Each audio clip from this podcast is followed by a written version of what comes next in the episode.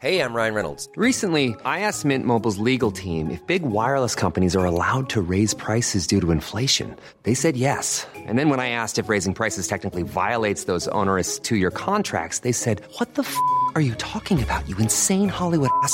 So to recap, we're cutting the price of Mint Unlimited from $30 a month to just $15 a month. Give it a try at mintmobile.com slash switch. $45 up front for three months plus taxes and fees. Promo rate for new customers for limited time. Unlimited more than 40 gigabytes per month. Slows. Full terms at mintmobile.com.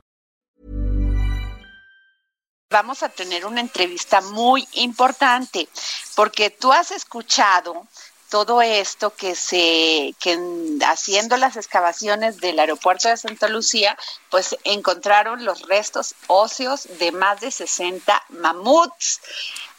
o sea, en donde este y esto lo informó el Instituto Nacional de Antropología e Historia, el INA. En diciembre pasado se informó sobre el hallazgo de huesos de mamut y se pensó que podría haber una decena de ejemplares, pero la cifra ya fue rebasada. El coordinador nacional de arqueología de Lina, el doctor Pedro Francisco Sánchez Nava, ha declarado que al ser una muestra tan grande, se podrá conocer más de sus hábitos alimenticios, sus características morfológicas y o razones de desaparición. En ese sentido, comentó que hay una teoría de que tenían una enfermedad genética que se iba acrecentando y esto hay que comprobarlo, por lo que aquí la muestra tan grande permitirá marcar parámetros en torno a estas hipótesis. Pero es por eso que invitamos aquí al dedo en la llaga al doctor Pedro Francisco Sánchez Nava, coordinador nacional de arqueología de Lina, licenciado en arqueología, maestro en historia y etnohistoria y doctor en antropología simbólica por la Escuela Nacional de Antropología e Historia investigador titular adscrito a la Dirección de Salvamento Arqueológico del Instituto Nacional de Antropología. Muy buenas tardes, doctor Pedro Francisco Sánchez Nava. Muy buenas tardes. Muy buenas tardes. Muy buenas tardes. La llamada aquí para el dedo en la llaga en este viernes maravilloso. Oiga, qué cosa, o sea, a ver, cuéntenos, porque de veras, o sea, estamos hablando de 45 mil años atrás, más o menos. Sí más o menos 30 mil años hacia atrás, sí. ¿Qué cosa? A ver, sí. Por favor, lo escuchamos, doctor. El micrófono es de usted. Muchas gracias, Adriana. Eh, bueno, eh, el Instituto Nacional de Antropología e Historia desde hace quizás 70 años eh, acostumbra, tiene por obligación legal acompañar proyectos de infraestructura donde se sepa que existen o se presuma que hay vestigios arqueológicos o paleontológicos en este caso, toda vez que estos vestigios son propiedad de la nación. Entonces, eh, nosotros hicimos el salvamento arqueológico en el proyecto del aeropuerto eh, de Texcoco, el malogrado. Bueno, ahí hicimos la investigación, la concluimos antes de que la obra se detuviera y cuando supimos que ahora el aeropuerto se iba a llevar a cabo más al norte y más al poniente, establecimos contacto con la Sedena, con la Secretaría de la Defensa, y les hicimos saber que tendríamos que acompañar también la obra este, para precisamente evitar eventuales afectaciones a patrimonio, en este caso a restos este, arqueológicos o paleontológicos. Había antecedentes en, en, el área de otros hallazgos de fines del siglo pasado, de los años 70, que marcaban que era una zona donde podría haber eh, este, fauna pleistocénica, ya que estamos en la parte, en las orillas, en las playas del lago de Xaltocan. El lago de Xaltocan formó parte de los cinco lagos que constituyeron la cuenca de México. Xaltocan, Zumpango al norte, Texcoco al centro, Chalco, Xochimilco al sur. Bueno, ya ubicados cronológicamente y espacialmente, podemos decir que haciendo este acompañamiento, en octubre del año pasado, efectivamente, se iniciaron las excavaciones y para diciembre ya teníamos algunos restos óseos. Yo había pronosticado en algunas entrevistas que yo estimaba que seguramente iban a aparecer restos de mamut, pero yo no pensé, eh, yo dije cinco o seis, pero jamás pensé en más de 60 ejemplares.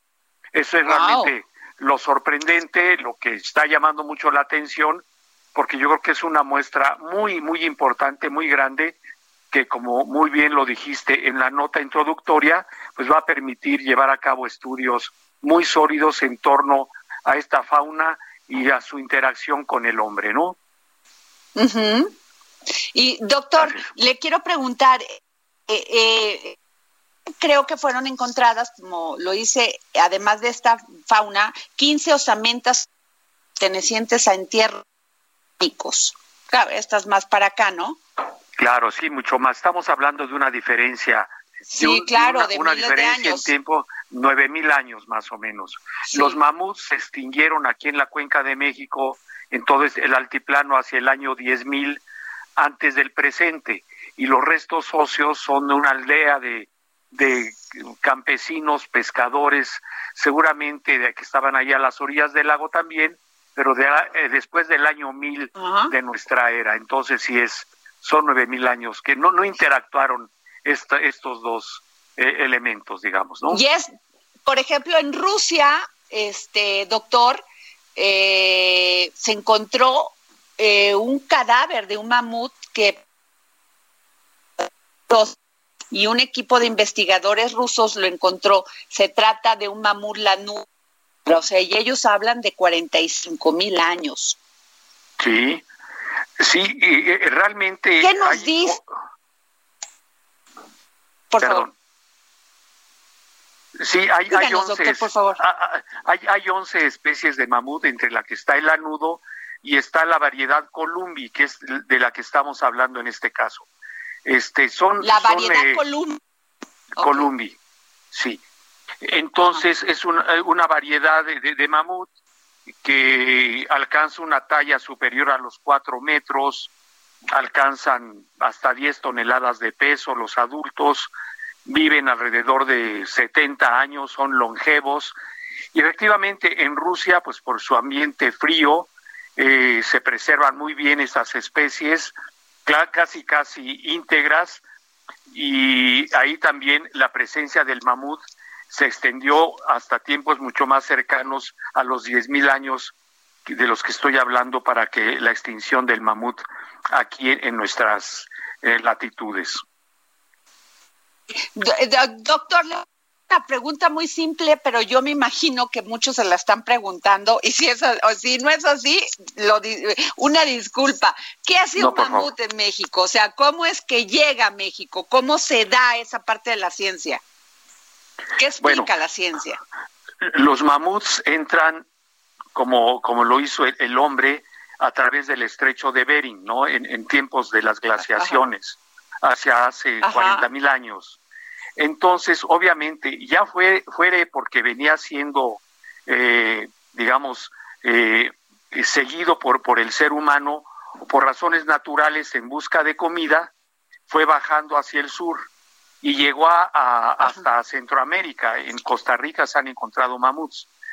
Entonces, aquí, estos lagos de los que hablé, que conformaron parte de la cuenca de México, tenían una abundancia de comida de, hierbas, que es lo que alimentaba a los mamuts, hasta este, 150 kilos de comida un adulto comía. Entonces aquí se encontraron pues el paraíso, ¿no?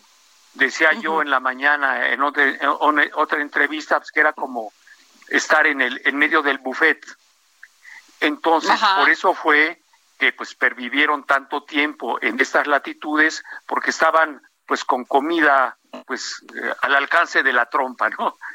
Entonces, este, eso permitió que, que, que, se desarrollaran aquí, que convivieran con el medio ambiente, que, que este, y que también en algún momento pues quedaran eh, entrampados o enfangados en, en estos espacios, toda vez que estamos hablando de las orillas de los lagos, en este caso particular, en la orilla poniente del lago de Xaltocan. Y, le quiero hacer otra pregunta.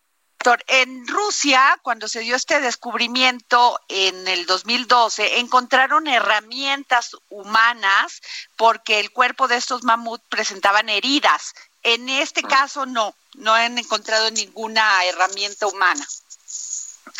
Mira, No, no podría yo decirlo categóricamente.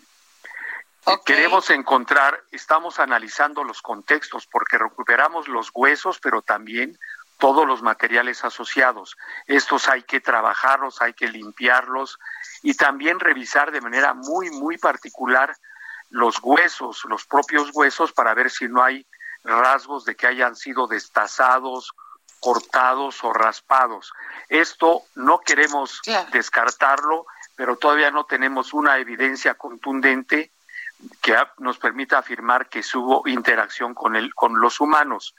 Pero si recordamos el hallazgo de las trampas que ocurrió en octubre del año pasado en el cercano poblado, muy cercano poblado de este Tultepec, pues sabremos que efectivamente los seres humanos de esa época, de hace 15 mil años, interactuaron con los mamuts y no sería difícil que también ellos provocaran en un momento dado el, el enfangamiento, este, el empantanamiento de estos restos y pudieran aprovecharlos. No, Híjole, pues qué interesante. Ajá. Qué interesante hallazgo. ¿Ya se habían encontrado mamuts aquí en México? Sí, sí, cómo no. ¿En dónde? Sí, pues en, en, todas las obras del metro que yo también coordiné y exploré varios ah, mamuts, encontramos mamuts. En, en otras áreas, de, en Texcoco, en Xochimilco, este, en, en Zumpango. ¿Y son de la misma especie? ¿Son del...? Sí, principalmente, sí, son columbi. Sí, casi todos son columbi. Sí. Qué interesante, doctor. Pero le quiero hacer una pregunta un poco que se sale de esto, pero ¿qué pasa cuando alguien está excavando y está haciendo su casa en todos los pueblos de, de, de, bueno, ya ve que llega uno a un pueblo hace su casa y encuentra este restos arqueológicos pues, de estas civilizaciones. ¿Qué hace? ¿Lo tiene que entregar a Lina? Bueno, yo creo que tu pregunta es... Porque mucha gente... Sí. No, es, muy importante tu pregunta porque hay muchos mitos al respecto. Entonces, cuando una persona haga una excavación, que excave su cisterna o que excave para hacer construir su casa y encuentre vestigios arqueológicos o, paleontológicos, que dé aviso a Lina, que en todos los estados hay oficinas de Lina entonces van a ir expertos a hacer un trabajo que se llama rescate arqueológico, que es como una intervención de emergencia, se recuperan los vestigios. Si la persona desea conservarlos, lo puede hacer. Hay un, hay un, hay un trámite en el INA que le permite conservar los, los, las piezas arqueológicas en este caso, lo que no le permite no son de su posesión, son posesión de la nación, pero sí, y no se le permite venderlas, prestarlas, sino las tiene registradas y él es el custodio de esos bienes. Pero, y, hay un, el mito de que llegue el INO, el INA, y le va a expropiar el terreno.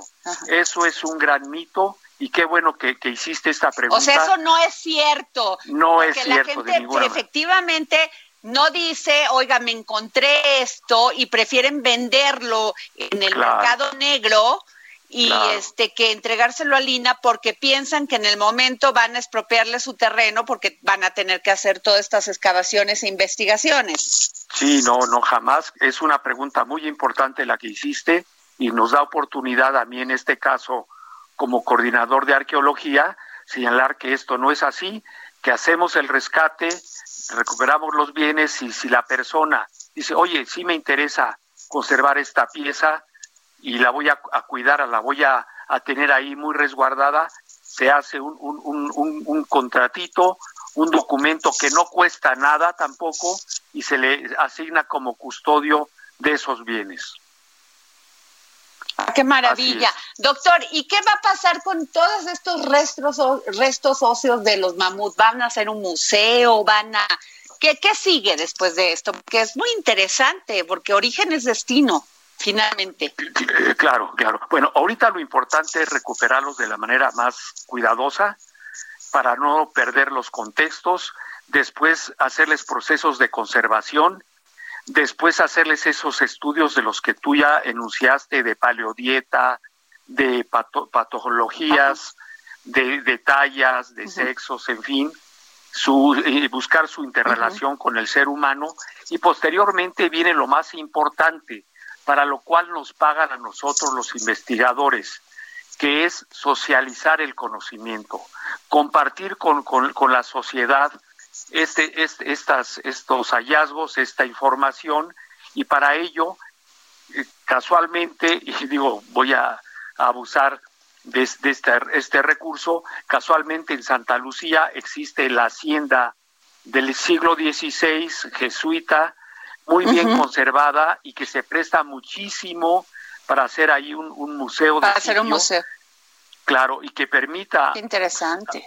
Reconstruir toda la historia cultural de la región, desde estos 30 mil años de los que estamos hablando, hasta la época actual, donde, por ejemplo, en Tultepec, pues tienen tradiciones muy importantes eh, en torno a, la cohetería, digamos, y este, todo eso se puede integrar como la historia cultural de la región, ¿no?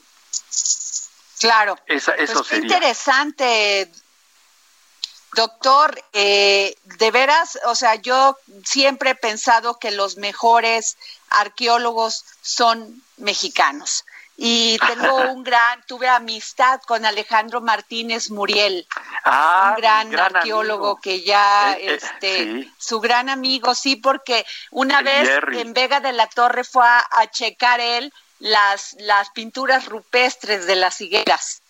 Ok. Incluso creo que escribió algo. Sí, él, pues, fuimos grandes amigos. Bueno, doctor Pedro Francisco Sánchez Nava, muchísimas gracias por habernos tomado eh, esta llamada para el dedo en la llaga. Tuvimos al Coordinador Nacional de Arqueología, Elina. Muy buenas tardes, doctor, y gracias. Muchas gracias, Adrián. Estoy a la orden. Muchas gracias a ustedes.